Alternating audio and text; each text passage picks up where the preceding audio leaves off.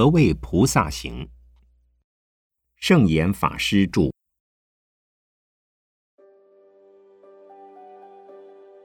要了解什么是菩萨行，就得先弄清楚什么是菩萨。我们看到经典的记载，菩萨没有一定的身份。释迦牟尼佛成道之前，曾为出家比丘、国王、王子、居士，乃至鹿、牛、象、鹅等动物，都被称为成佛的因行，也就是修行菩萨道的阶段。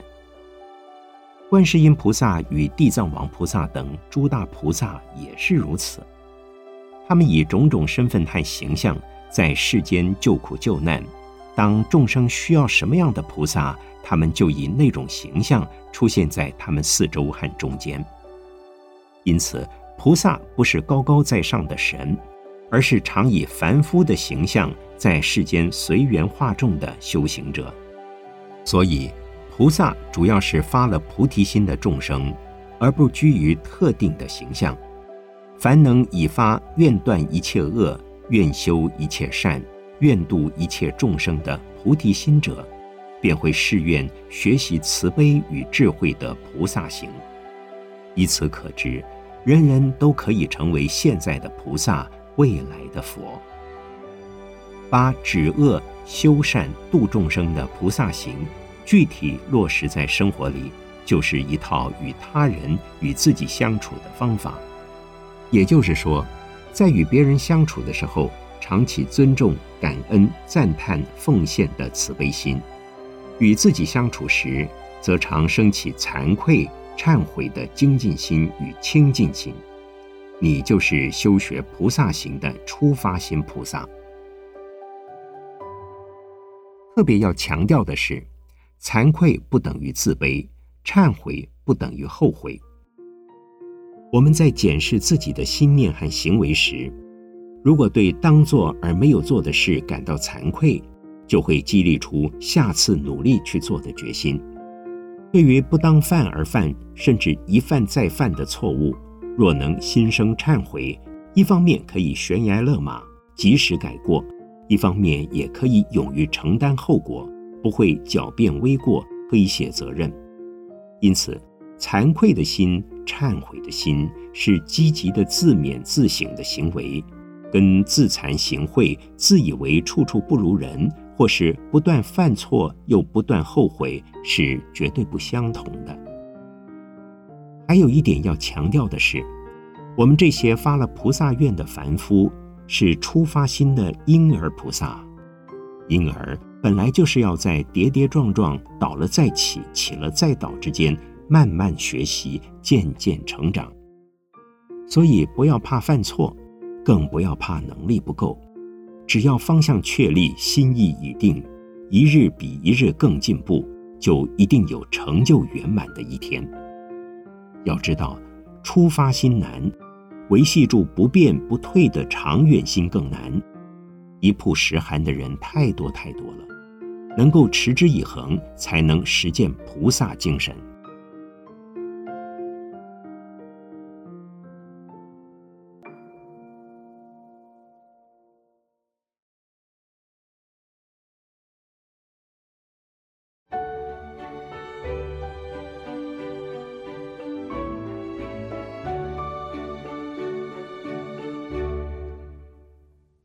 信心不退转。圣严法师著。很多人在参加法会的时候，一唱到发愿文或忏悔记，就忍不住落下泪来。这是因为在共修的场合，大众修行所产生的气氛、情境，或是发愿文的内容，让人受到感动。这是感动自己有幸能发这么大的愿。也是因为感受到佛菩萨的慈悲伟大而感动，这种情绪并没有经过理性的思考。有些人泪流满面，心中却很平静。随着学佛的时日久了，或是经过冷静思考过后，这种情况便会消失。也不只是发愿文或忏悔记有这样的感发力量，有些人在共修活动中，只要听到梵拜的韵律。就会受到感动。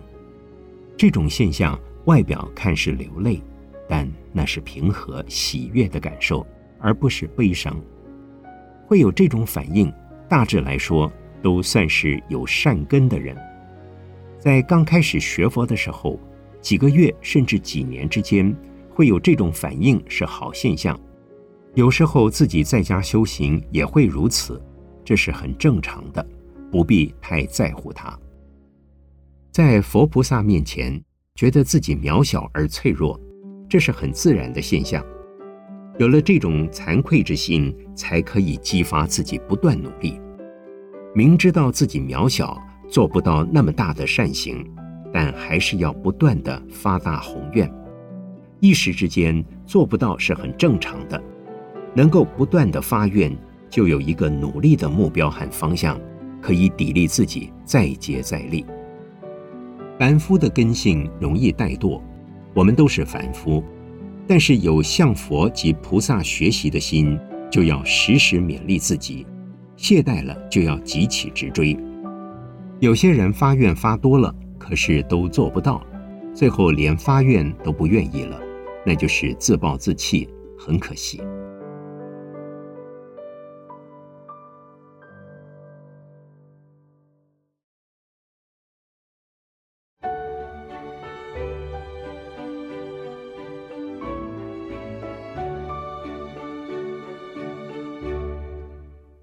佛菩萨做担保人。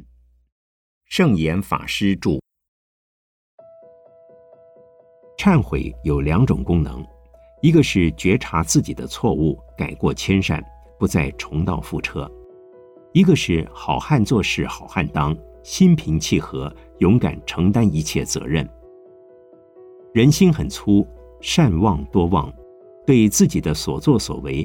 尤其是错误的、丑陋的、不检点的事，忘得特别快。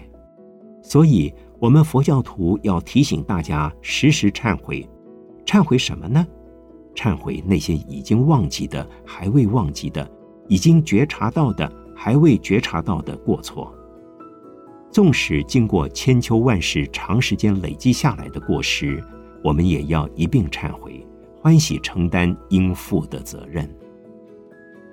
很多人会大言不惭地说：“我的行事作为坦荡荡，仰不愧于天，俯不怍于地，没有什么好忏悔的。”世间固然有许多行事正当、举止磊落的君子，但是抛开不可考的过去事不谈，就在眼前当下起心动念间，我们不也经常在不知不觉间犯下许多错误吗？因为我们的习性里潜伏着贪嗔痴慢疑等等病根，一不留心就会表现在言语行为上，不仅伤害了身边的人，也伤害了自己。就像很多父母自以为所作所为都是爱孩子，结果往往爱之是足以害之而不自知。历史上也有许多择善固执的例子。固执于自以为是的善性上，顺我者昌，逆我者亡，施暴而以为行善。所以，忏悔的意义是要我们在悔过的同时，也要不断提醒自己，抛开成见，站在不同的角度检讨自己的言行，多多为别人着想，承认自己从过去以至于今日，在不知不觉间犯了许多过错。就能勇敢承担眼前的种种遭遇。一般人在遇到困厄挫折的时候，总是怨天尤人，责怪老天爷不长眼睛，善恶不分，清浊莫辨。结果不是灰心丧志，就是愤世嫉俗。肯忏悔，就能心平气和地承担灾难，并且借着灾难锻炼更恭敬、更谦逊的心态。即使经过再多的打击，也还能保持对人性的信心和慈悲。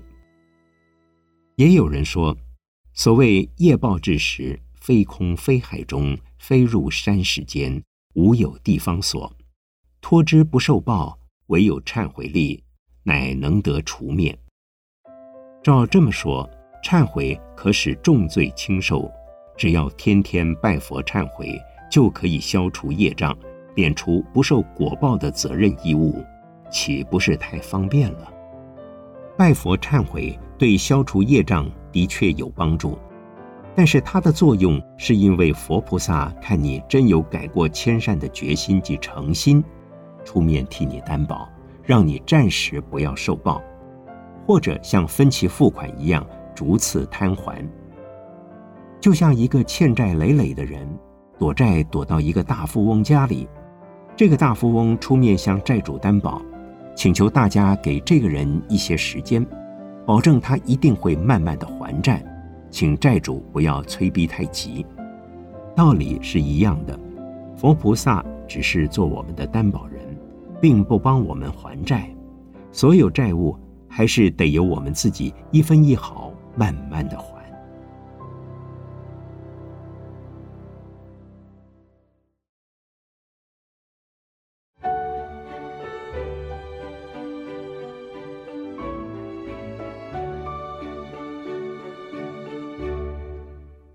真有地狱吗？圣严法师著。从基本佛法来看，地狱天堂皆出于自心。所谓地狱天堂，在精神上的感受是有的。从果报来说，地狱的存在也是有的，但地狱并不一定有实际的方位区域。至于刀山油锅奈何桥十殿阎王，这些都是出于民间信仰的传说。在《地藏经》《长阿含经》和描写穆建连救母的经典，虽然都有描写地狱的情形，但大部分的印象都是在中国慢慢演化出来的。不过，地狱的思想在很多民族的宗教文化中都有，在释迦牟尼佛之前。印度就有地狱之说，中国人说九泉之下，基督教死后不上天堂便入地狱的说法，都认为实际上有地狱的存在。其实，地狱只是感受的境界，这就像我们在做噩梦的时候，好像到了一个很可怕的地方，而做美梦的时候，又仿佛置身天堂。做梦的时候，意识尚有如此感受。更何况死后的神事，所以在精神上恐惧不自由的状态就是地狱。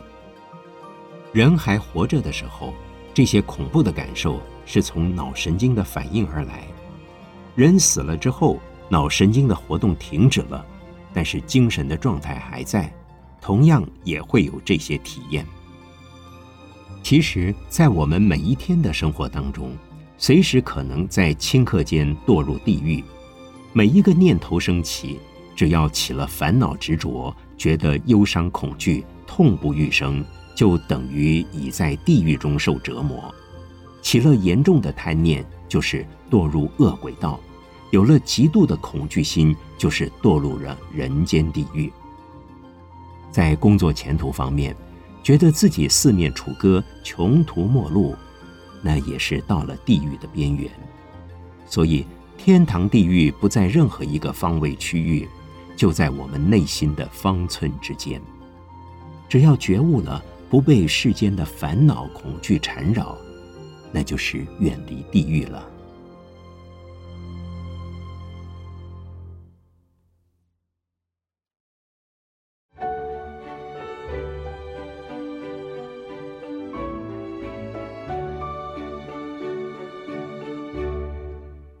心魔与外魔，圣严法师著。所谓心魔，是指由内心升起恐惧、慌乱、邪恶的念头。如果你不能驾驭它，就会被它牵制，做出许多非理性甚至伤天害理的事。外魔则是由外而来，有不知其所以然的力量，干扰或是侵犯身心的安定。其实，心魔与外魔常常是相互呼应的。当一个人内心脆弱的时候，外魔就很容易趁虚而入；反之，倘若心中安定、不忧不惧，外魔的力量再强大，也对你莫可奈何。这就好比在路上遇到一只追着你狂吠不止的恶犬，要是你害怕它，想捡石子打它，它就吠得越加凶猛；要是你保持镇定，不去回应他，他咆哮一会儿，自己觉得没趣，就会悄悄地走开。佛陀在世的时候，也曾受到外魔干扰，但佛陀不为所动，最后反而感化了外魔。一般人没有佛陀那样的修持功夫，碰到不知其所以然的外力侵犯时，倘若心理医生也找不出病灶，我建议大家多念观世音菩萨圣号或念阿弥陀佛圣号。念佛菩萨圣号的用意，不是借菩萨的力量来降魔镇压，而是让自己的心有着落，心有着落，自然能够从容安定，即使外魔现身。亦无所惧。此外，倘若能借着修行的练习，观想一切乃因缘所生，亦即所谓五蕴皆空，不论心魔外魔，都是出乎生命主体的感受，也就是从心里的不安和执着而来。其实并无永恒不变的实体，如此便无可执着的东西了。心无执着，外魔就会不攻自破。当然，这种观想的功夫需要长时间的练习。初学者只要专心念佛，也有相同的功效。不过，有时候也会出现幻听、幻觉等现象的干扰，让你念不下去。所以，念佛要经常念，时时念，让佛号深入念头的潜意识之中。此外，发愿、布施、供养、忏悔也有一定的效力。借着忏悔力，可以洗净往昔生中的业障，让冤孽解除。不过，观想和念佛比较难，但力量比较大；忏悔发愿比较容易，相对的力量自然也比较小。但不论如何，都应该在平时持续不断的努力。有难临身时，才使得上力。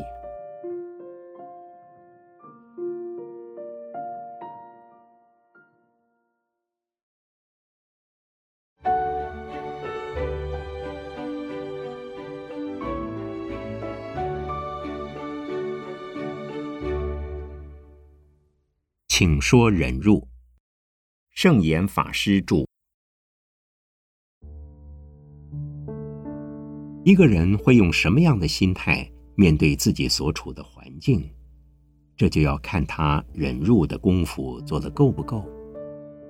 听说在监牢里一关十几二十年的囚犯，很多是带着满腔恨意出狱的，所以出狱以后往往变本加厉，犯下更大的罪案。在佛经里，忍辱的意涵是很丰富的，挫折打击固然要忍。成功与欢乐也要忍，逆来受，顺来也要受。但是所谓受，并不是被动的接受认可，而是以积极主动的态度，把境遇转化超越，让自己从中得到学习成长的机会。一般人受到冤屈挫折，心理上总是愤愤不平。然而正因为愤恨难消。痛苦煎熬也如影随形，挥之不去。如果借着面对打击来锻炼自己的心性品格，甚至把打击你的人看成来度化你的菩萨，谢谢他给你试炼自己、提升自己的机会，心里没有怨恨，自然不会感到痛苦。有几位心智障碍的儿童家长告诉我，经过漫长的岁月。他们已经能在照顾孩子的艰苦和磨难当中，慢慢体会到自己的心量都被打开来了。他们能用接受考验的心情欢喜承受，所以即使外人看来他们的处境是苦不堪言，他们却甘之如饴。在逆境中忍辱负重，蹒跚前行，这个道理大家能接受。在事事顺利、飞黄腾达的时候，也要修忍辱行，恐怕就不容易理解了。其实，人生的各种境遇都是我们学习的功课。有人能处逆境，却未必能处顺境。春风得意马蹄疾，一日看尽长安花。许多人在失意的时候还能刻苦自立，一旦春风得意，就放荡起来了，得意忘形，言行举止失了分寸，灾难祸害很快就随之而至。所以要居安思危，成功要忍，欢乐也要忍。我常说，参禅打坐应如在十字街口，在那种车来人往、纷乱嘈杂的环境里。能不能控制自己丝毫不受干扰？如果外在环境有一点点风吹草动，都会影响你的思想行为，难保烦恼不会跟着来。况且外在境遇是顺是逆，一切唯心造，那是凡夫俗子主观认定，客观事实未必如此。因此，让自己保持客观化，以免心被外境搅得团团转。才能断烦恼生智慧。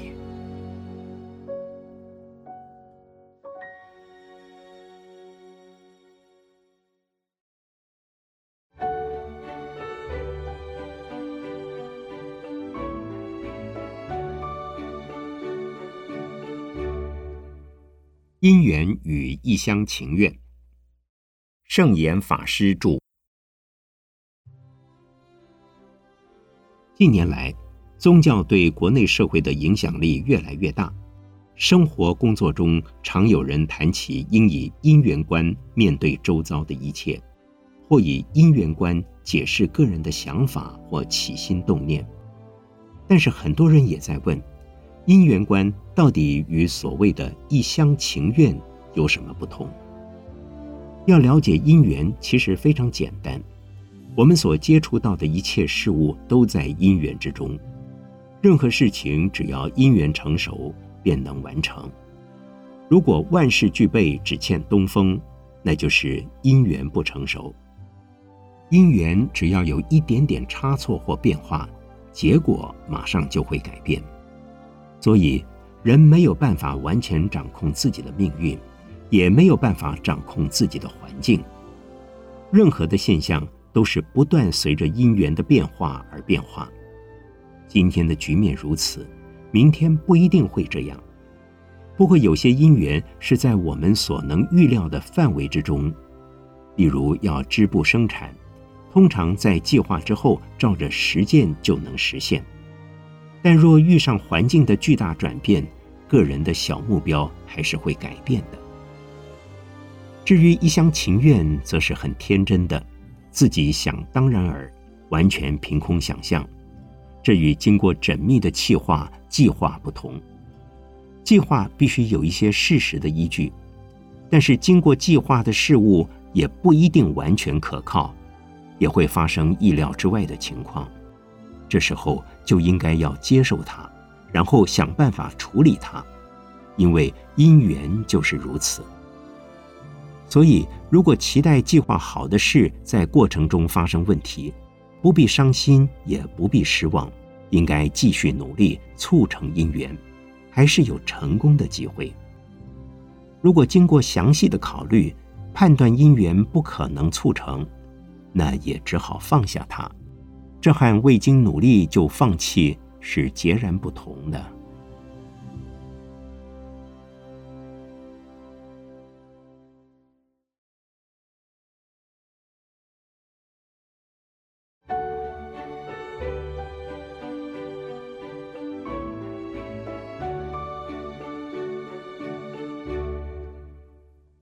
动静不二皆是禅。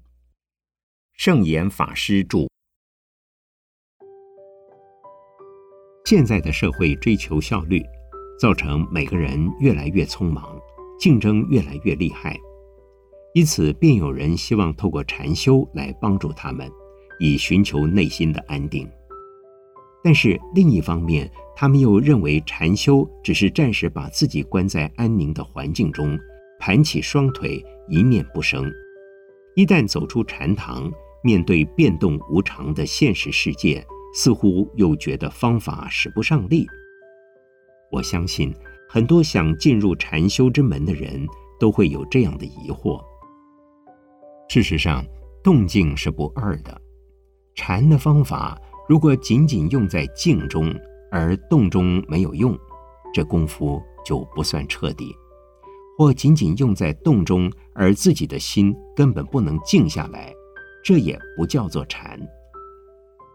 早期的禅宗祖师并没有主张一直打坐，甚至说打坐不能成佛，开悟不在打坐。如果只是关起门来动也不动地坐在那里，就叫做修行的话，那么石头、木头也都算是在修行了。所以静未必就是禅，动也未必就不能学禅。但是禅修还是先要有静的基础，否则要心随时安静下来，可能性并不大。所以一开始先要在静中练习打坐，慢慢的。才能把禅法随时随地的用到日常生活里，最后做到在任何情况下都可以把自己的心安定下来，这才是真功夫。我们一般人没有时间天天练习，所以寺院有禅七、禅三等共修活动，但是想靠打坐七天或三天就把心安定下来，可能性也不大。七天之中。只是教你知道你的心在动，了解到心是如何的不安定。就是因为知道自己的心是不安定的，知道心不安定到什么程度，这时候反而能够安定下来。能达到这样的状况，已经算是不错了。这是非常有意思的事。当不知道自己的心不安定时，你的心是真的非常不安定。当知道自己的心不安，也希望它可以安定下来，就会开始用方法来调整不安定的心。方法很多，可以念阿弥陀佛、观世音菩萨，也可以注意自己的呼吸，注意呼吸出入的感觉，或者反复念一句话，看自己的念头为什么受影响，为什么在动，动的是什么。此外，有人跟我学打坐，如果心始终安定不下来，有时候我会教他把妄念分类编号，妄念就会逐渐消失，浮动的心也会安定下来，这也是一种方法。以上是静中的方法，至于动中的方法，就是在环境中面对一切事，清清楚楚知道它是什么。别人赞叹我时不必欢喜，骂我时也不必难过，因为这是他的立场，跟我没有关系。我只要知道有这回事就好了。至于他所骂的人是不是我，这是另一个问题。如果骂得对，我应该欢喜；如果骂得不对，他骂的人根本不是我，所以不必受他影响。也就是说。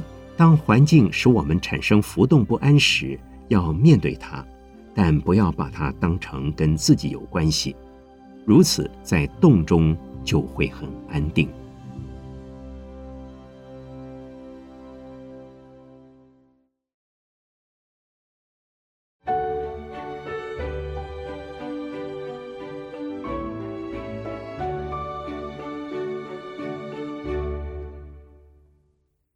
宗教界也有金光党。圣严法师著。最近连续听到几对夫妻离婚的消息，说是因为太太信仰佛教，弃家庭于不顾，弄得先生受不了了，只好离婚。还有太太趁先生出差时，把家产捐给寺庙，带着年幼的孩子一同出家。发生这种事情。难免让人误会是佛教出了问题，其实这是个人的信仰偏差，或者是他所亲近的宗教团体根本不是正信的佛教，并不是佛教的信仰有问题。佛教是非常注重家庭伦理的，并不认为每一个人都应该或适合出家，所以佛教徒绝大多数是在家居士。如果夫妻都是佛教徒，那当然很理想，是最好的同修伴侣，可以互相尊重，彼此勉励。而正确的佛教信仰，也的的确确可以使家庭生活减少很多烦恼。不过，如果是由于所信仰的宗教不同，去参与宗教活动又不能取得配偶谅解，我建议还是以家庭为重，暂时停止宗教活动，设法跟家人沟通。至于趁配偶不在，将家产捐出，带着孩子去出家，这种做法非但国家的法律不容，佛教的戒律也是不许可。不过，宗教的戒律虽然比法律要严格得多，但是宗教戒律并没有执法的力量。即使在僧团之中，犯戒者不听劝告，不知悔改，也顶多将之逐出师门而已。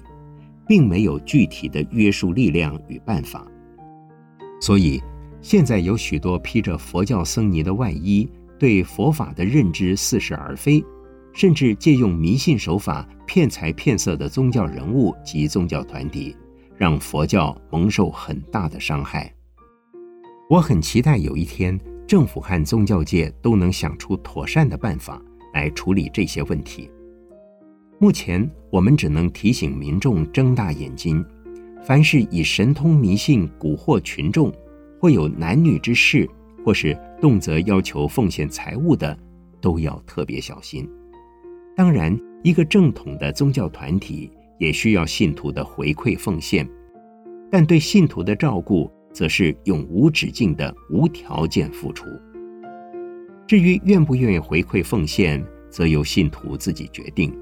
不得用神意灵验的手段胁迫信徒奉献，就凭这几点，相信民众就可以明白分辨了。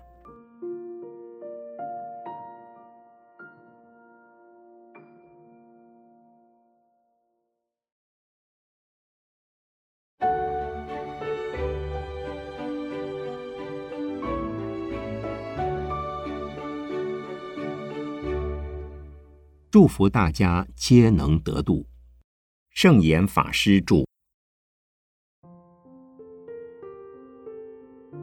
每当有重大灾难发生，大家都会在媒体上看到佛教界为亡灵举行超度法会的相关报道。久而久之，大家都以为超度是跟死亡祭典有关的仪式。其实，从字面上来看，超度的意思很简单。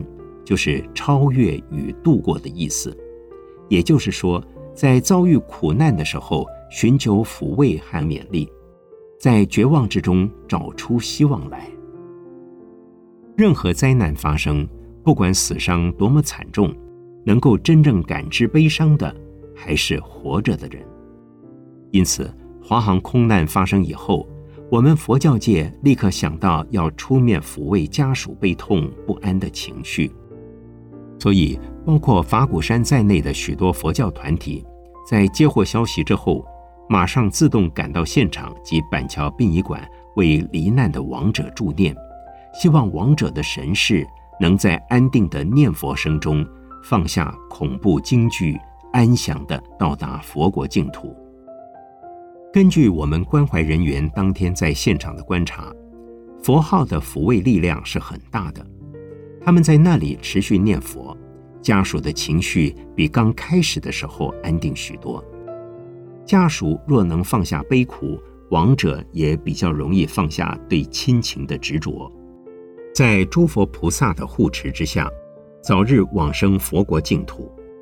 因此，举行超度仪式，抚慰生者的意义更大于对亡者的功能。所以，我们其实是一边超度亡者。一边也在超度生者，同时我们也在超度在此一事件中受到震撼的社会大众。这次空难事件，除了家属受到极大的创伤之外，社会大众在电视机前亲眼目睹血淋淋的画面，心里也一定受很大的惊吓。生死本无常，有宗教信仰的人，平时就有这些认知了。没有宗教信仰的人，可能会因此而觉得焦虑不安，不知道灾难什么时候会降临。其实，宗教可以帮助大众认识生命的意义与价值。这些认识就可以超越生死无常的恐惧和焦虑了。因此，我们的超度仪式就不只是针对亡者和家属而已。不过，超度的内容绝对不只是仪式而已，仪式只是一个媒介，好让大家了解超度是件重要的事。最有效的超度，不在于做了什么法会、念了多少经，而在于把佛法的精神内涵在日常生活中实践出来。若能放下嗔恨、恐惧、不平，用广大的慈悲心来看待这场灾难，亡者。便可以放下对世间的种种执着，心开意解，往生佛国。家属也可以早日走出悲伤的阴影，而社会大众更可以超越生死无常的威胁，把握有限的生命，追求更积极、更有意义的人生。